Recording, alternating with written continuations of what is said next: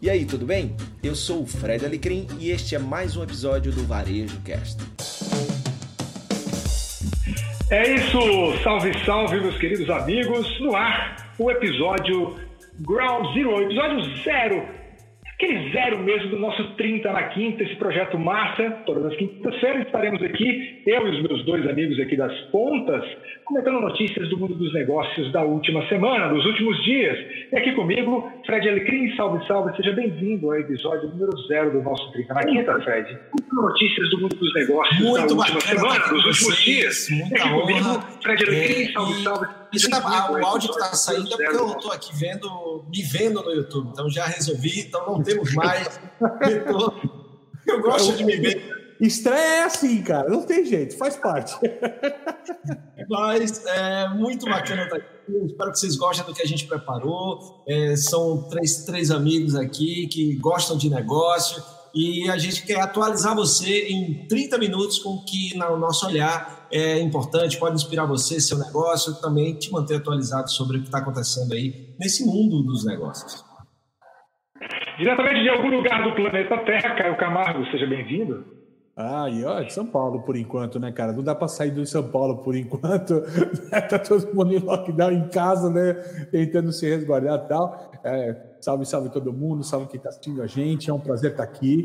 E, Rob, óbvio, 30 na quinta, são os 30 minutos toda semana a gente vai trazer aqui para atualizar vocês e poder comentar um pouco, né? Trazer a notícia que você está recebendo, já que tem tanta informação que você recebe todo dia em casa, certo? Vai tentar macerar um pouquinho essa informação e falar o que, que você vai pegar dessa informação para o seu negócio. Como é que você vai aplicar essas informações que está recebendo para o seu negócio? Espero que vocês gostem do 30 na quinta. A gente está fazendo esse, esse, esse programa com muito carinho para todos vocês.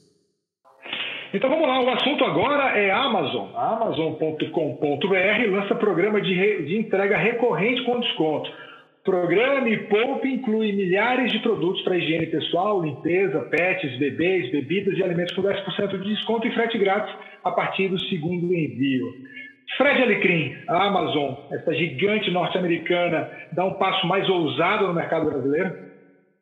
Ela já, já vem, né, Luiz, já vem caminhando aí, dando seus passos, começou conhecendo um pouquinho, como toda empresa tem que fazer, né, entender que o Brasil é, não é um país para amadores, então foi se atualizando, entendendo e deu mais um passo, né, depois de chegar aí o Amazon Prime, agora com esse programa de entrega, que é bem interessante porque, de uma forma ou de outra, em tempos difíceis, você garantir uma receita recorrente, que é um dos grandes benefícios desse, desse movimento, você sabe que ali, semanalmente, mensalmente, semestralmente, você tem aquela receita baseada naquela entrega que já está programada. Então, isso é bom para a logística, isso é bom também para a programação de caixa.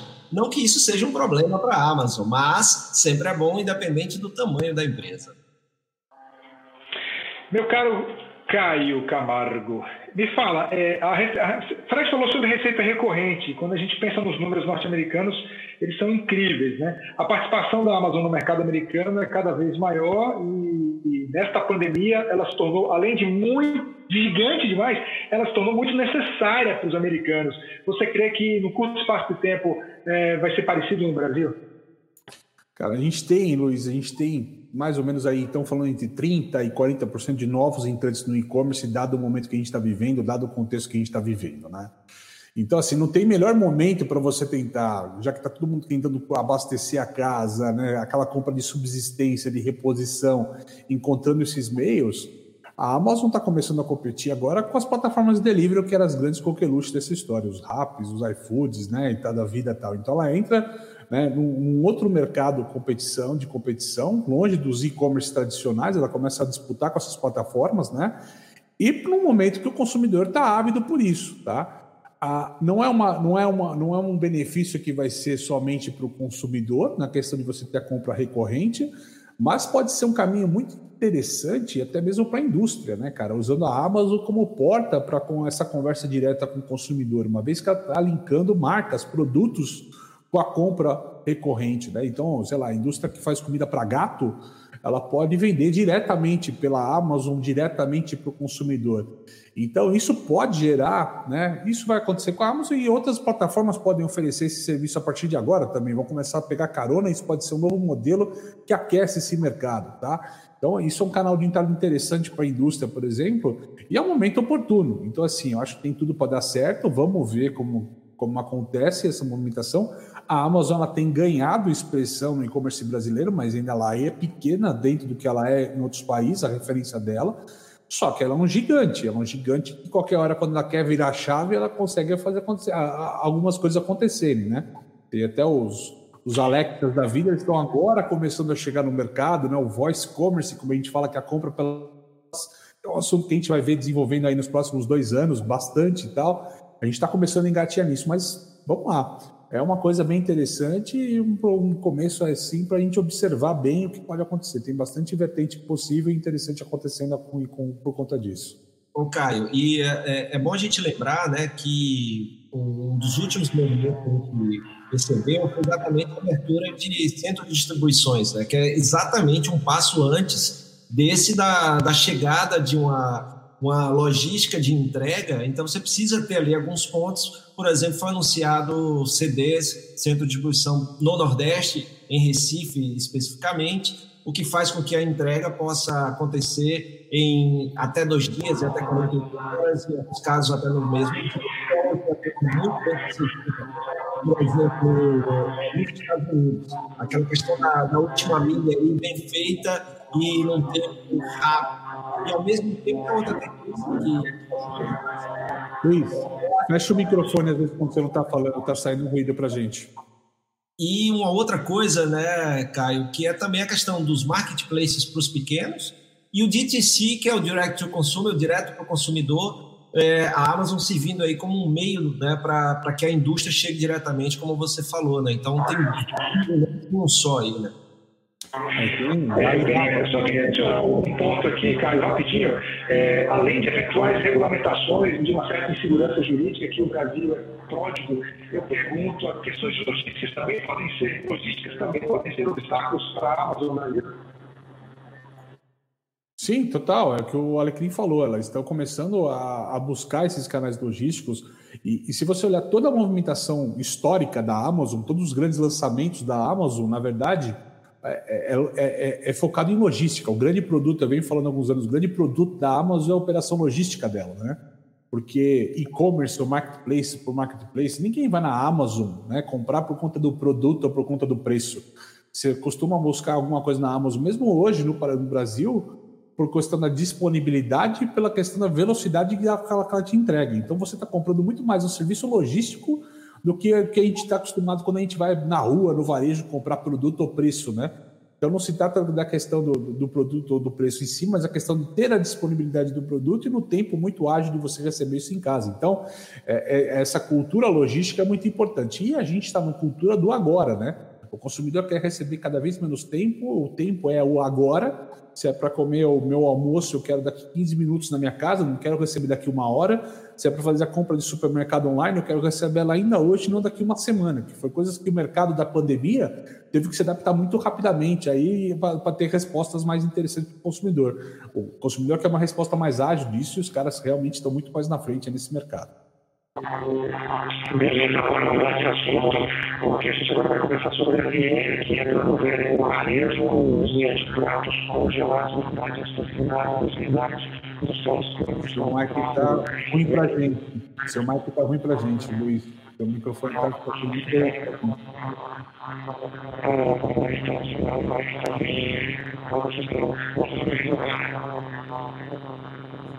estão o som está saindo um barulho assim, é, industrializado. É, e aí a gente não consegue exatamente sua voz. Não, não conseguimos ter uma presa a sua voz, cara. Não, tá horrível. Tá escutando, a gente não tá escutando o seu som, cara. Não, não tá esse som. Enquanto ele troca, vamos entrar na pauta aqui então, Alecrim. Vamos ver você entrar na pauta enquanto o Luiz providencia um outro fone de ouvido para ele que não está funcionando. Vamos providenciar. O Luiz conseguiu entrar com o fone Estou de volta com o som, tá me ouvindo? Ah, fica assim. Agora sim, cara. Agora, no do primeiro programa, senhoras e é. senhores. Então, a dica é o seguinte: tudo que é Wi-Fi, Bluetooth, cara, às vezes o cabinho funciona melhor, viu, cara? Vai por mim. Ou sem nada. Ó, o assunto agora é a Viena, tá bom? Que entrou no varejo com linha de pratos congelados. E a novidade, por enquanto, é a exclusividade das unidades do Sam's Club em São Paulo, começando pelo o paulistano, cara. Claro. Cara, eu acho que como uma marca né, tradicional, e eles estão, como todo, todo o mercado, de fato buscando um novo caminho. Né? E esse caminho do food service, de você entregar a, a, a refeição, né, usando a marca para o consumidor, usando o canal, é sempre um caminho interessante. É um caminho que permite uma escala mais interessante para eles, possivelmente, né? E acho que também aquela questão que está muito importante hoje em dia, Luiz, né, de testar. A gente tem que menos é, planejar e mais testar as coisas. Eles estão começando uma operação ainda pequena, como teste, entendeu? Se isso tiver grande receptividade do consumidor, porque eles estão usando inclusive algumas cozinhas, né, para preparar essa refeição no tempo correto, as cozinhas de umas unidades próximas para poder abastecer o supermercadista, né? Então, dando certo esse modelo, ele é escalável, mas também precisa entender se o consumidor vai aceitar a refeição congelada do jeito que está vindo, a qualidade da refeição. Então, é ali são grandes laboratórios. Eu acho que isso é muito saudável para as empresas testarem coisas nesse momento. O que a gente aprendeu nessa crise, né, Alecrim, emendando para você, jogando a bola para você, é que há cinco anos de conversa de todo mundo, descobriram que duas semanas resolve o negócio e coloca de pé hoje. É mais ou menos por aí, né? É, você tem uma, uma aceleração muito grande em projetos que é, já poderiam estar rodando, né, Caio? Então, é uma coisa, eu acho interessante, eu estava lendo um pouquinho sobre essa matéria, e antes de sair é, como está a operação né, desse, desse projeto de, de linha de pratos congelados, o, o porquê, o motivador né, que eu estava dando uma olhada foi exatamente que um dos maiores riscos na volta dos restaurantes é exatamente um dos modelos que o Viana mais tem em São Paulo, que são os buffets, né?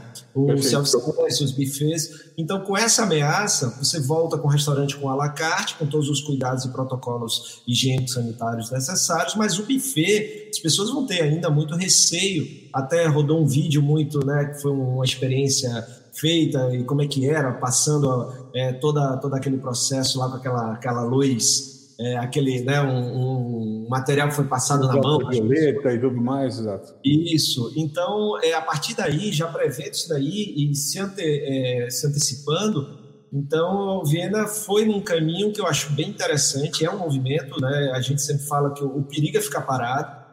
É, também gosto da, de como ele, ele fez, que é um, a gente, né, Caio, que lida muito com startup também, é um MVP, é um mínimo produto viável, então você vai lá, Exatamente.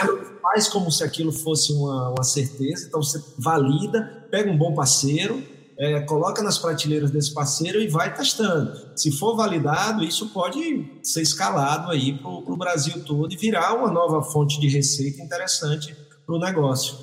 Isso puxa uma coisa legal, é uma notícia que saiu ontem, tá? O Otávio Café, que é um café bem tradicional aqui em São Paulo, com duas unidades de negócio, ele está fechando as unidades dele. Né? Mas há algum tempo, né, alguns anos atrás, já faz mais de ano essa operação, ele começou a ofertar os cafés né, em supermercados, etc. Ele começou com essa retomada, com esse formato, se colocando na frente, né? Então, assim, não é a mesma coisa, mas ele tem a opção agora de fechar a loja física e vai manter essa operação dos produtos rodando e quem sabe no futuro reabrir café, né? Mas se ele tivesse só a loja, só com aquela história tal, poderia estar fechando agora e a marca de, de, de fato uma frase que eu uso bastante que eu falo assim: as marcas podem até morrer, mas elas não podem se dar o luxo de envelhecer, né, meu amigo? Ok, meus amigos, o assunto agora é o Pix. A plataforma de pagamentos Pix deve ajudar a baixar custo operacional do varejo. O presidente do Banco Central, Roberto Campos Neto, disse durante um vídeo gravado e exibido em evento sobre o Pix que abre aspas para ele, a possibilidade de consumidores fazerem saques em lojas, que será aberta pelo Pix, vai baixar o custo operacional da negociação no varejo. A informação é da Reuters e diz que Campos Neto afirmou que, abre aspas, essa será uma solução considerando a realidade em muitas cidades, especialmente no interior do Norte e Nordeste, onde há dificuldade para transporte de numerários. Qual é o impacto disso, Fred Alecrim? Isso, isso é uma das, talvez seja um, uma das grandes mudanças que a gente vai ter. É, é sem precedentes é, no mundo nesse formato, né? o Banco Central assumindo aí é, essa, essa plataforma, entregando uma, uma solução que vai fazer muito bem para o pequeno e vai fazer muito bem para as pessoas também, é, não só essa questão de, de saque de numerários, mas também o formato de pagamento, que inclusive vai poder se encaixar muito bem nesse momento pós-pandemia, de você fazer pagamentos via uh, QR Codes uh, e, e poder também receber diretamente o pagamento sem, sem intermediários e ter uma redução também nesse custo da, da transação. Então, acho que isso vai ser muito interessante. É, a gente tem aí uma previsão de, da plataforma começar a funcionar a partir de novembro. Então, vai ser muito interessante. Quem está nos vendo aí, que, que é empresário, é muito bom estudar um pouquinho, que eu acho que se rodar do jeito que estão falando, vai ser muito interessante para todo mundo. Vem para vem ficar, Caio. Cara, eu não só vim para ficar, né? Já teve a questão que o WhatsApp queria dar uma atropelada em toda essa história do Pix e aí o próprio Banco Central segurou um pouco essa conversa, tal, tudo, né? O fato é o que, né? A gente está falando muito de como é que as pessoas vão usar o dinheiro, né? Uh, existe uma questão importante do Pix, que é o Pix ajuda a transformar também, como é que o dinheiro entra para as pessoas, né? Conforme que você tenha uma moeda digital, para que você possa usar ela de forma digital e esse é um fato muito importante para que haja uma inclusão social de mais pessoas no digital. A gente está falando de crescer o e-commerce no Brasil, estamos vendo efeito da pandemia.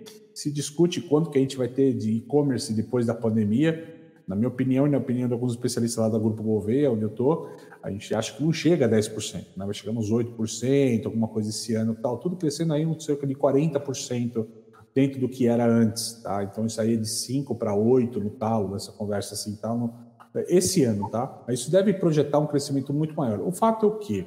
Tem uma dificuldade de crescimento do digital no país, por conta que a gente tem 40% da população não bancarizada, tá? Então, assim, são pessoas que poderiam ter acesso às plataformas digitais, poderiam fazer pequenas compras digitais, mas elas não têm nem cartão de crédito, não têm conta no banco, né? Então, assim, o dinheiro que é recebido no mercado informal, ele é consumido imediatamente em espécie, né? Naquela, naquela gira em espécie.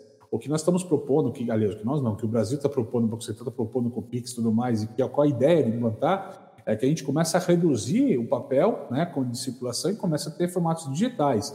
Isso é muito salutar, isso é muito interessante, isso é muito inclusivo, porque permite, inclusive, para as empresas, até no futuro, olhando todas as possibilidades, né, ter mais segurança, porque o dinheiro rodando de forma digital é um dinheiro que você tem menos roubo, menos assalto, menos riscos até para os operadores, para o varejista trabalhar com dinheiro no caixa, né?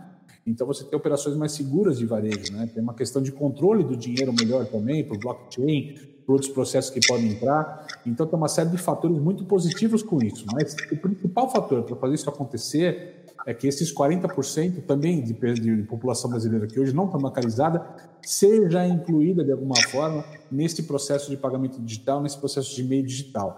Que seja o Pix ou que não seja o Pix, mas que, que, que sejam inclusos também no futuro próximo. E a gente continua falando de um assunto que você já puxou aí, uma, uma correlação do, da, do próximo assunto com o que a gente acabou de falar, né? Porque Mastercard e Visa tentam viabilizar o projeto de pagamentos via WhatsApp. Mastercard e a Visa protocolaram no Banco Central um modelo de arranjo de transferência para tentar viabilizar o projeto de pagamentos via WhatsApp no país. É, eu pergunto, o que nós tivemos com foi um freio de arrumação por parte do Banco Central ou foi pressão dos bancos que têm medo do que pode estar por vir com pagamentos via WhatsApp? Quer puxar primeiro, Fred? Eu... contigo, Caio, já que você finalizou não, bastante. Cara, eu, eu acho que assim, tudo que você não tem um controle, ao mesmo tempo que ele é interessante e tal, é, assim, eu sempre fui contra um pouco o tal do disruptivo, né? Porque onde você não tem controle, você também tem uma anarquia, onde você tem uma anarquia, você pode ter problema nessa história toda, né? Então, assim, é, tem que ter novos meios, como o WhatsApp está propondo tal. A questão do WhatsApp, assim, ele passa por algumas questões muito interessantes. Tá? Primeiro, né? Quando você fala que você tem que, para comprar digitalmente com alguma coisa, você precisa baixar um aplicativo ou ter, montar uma conta digital num banco, montar uma carteira digital em alguma coisa e tal, é, existe uma barreira. Nós estamos falando, quando a gente fala de transferir dinheiro pelo WhatsApp, num aplicativo que hoje está disponível em 99% dos celulares ativos no país, né? Só tem aquele 1% que ainda tem o celular da cobrinha lá, que não dá para usar o WhatsApp, talvez, né? Então, assim, você já está implantado, não tem a barreira, tá? As pessoas estão muito acostumadas a usar a plataforma, não precisa criar controle de plataforma. Até o user experience, a maneira que você faz a troca de moeda, é muito simplificada, tá? Então, de fato, você teria uma aderência maior e muito mais rápida. Isso podia mudar drasticamente, só que fora do controle do Banco Central. Isso não é interessante.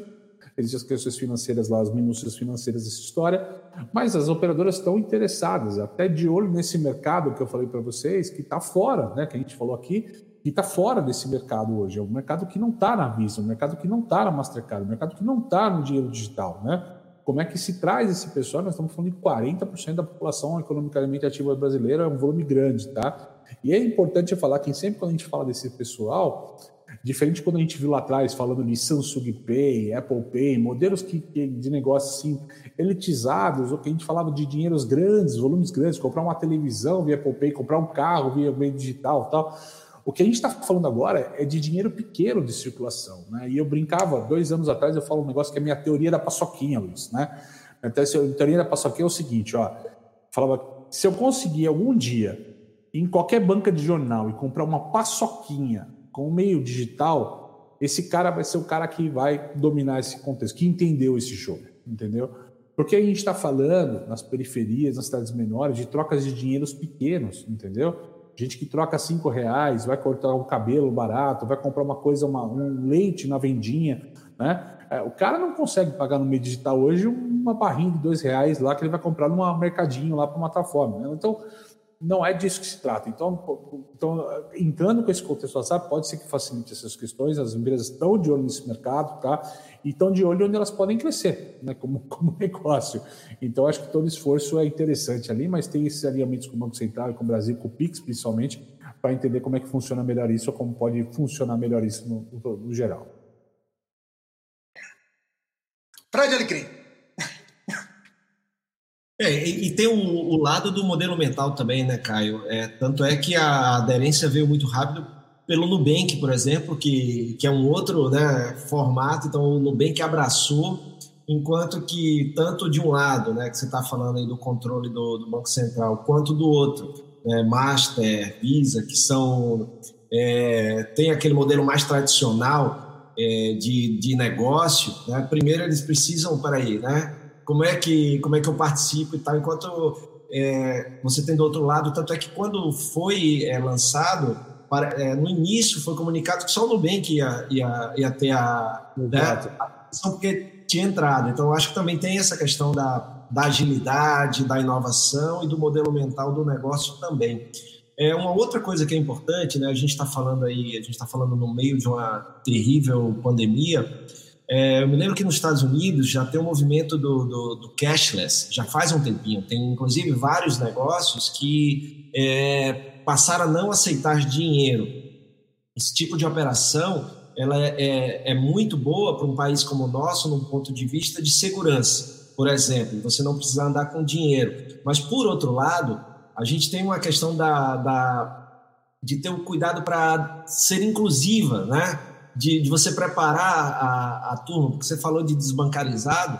Se a gente fala nos Estados Unidos, por exemplo, a gente estava lá em janeiro, né, Caio, e ao visitar a Amazon Go, que é um modelo de negócio totalmente automatizado, automação 100%, mas nos Estados Unidos, em alguns estados, principalmente Califórnia, New Jersey e Nova York entrou também, houve é, um processo na justiça é, para que eles tenham pelo menos um ser humano lá e eles aceitem dinheiro, porque senão isso é discriminação para uma população não bancarizada. Então, nós estamos falando de um país de primeiro mundo, né? Então, ah, acho imagina... que é 6%, acho que é 6% não bancarizado lá, tá? Então, imagina, e há uma preocupação, tanto que alguns estados, o próprio estado entrou é, na justiça, dizendo, olha, vai ter que aceitar dinheiro. Então, uma das lojas que eu visitei, que eu até gravei o vídeo, que fica embaixo ali do Rockefeller Center, é, aquela loja tem um cara lá. Então você fala, pô, mas a loja não é, não é autônoma? Não, mas ele está lá porque é obrigado a estar, é, e ele está lá porque se alguém quiser entrar sem o aplicativo, sem a leitura do QR Code, tem, tem, que, tem que ser dado acesso. Se ele quiser pagar com dinheiro, tem que ser dado a possibilidade de ele pagar com dinheiro. Então, você imagina aqui, né, um negócio desse. Então, a gente lembrar para quem está vendo a gente que não é uma questão de você substituir 100%, porque senão você é algo que é para ser inclusivo, passa a ser é, excludente. Né? E aí a gente é um problema que a gente tem muito aqui no nosso país, infelizmente. Exatamente.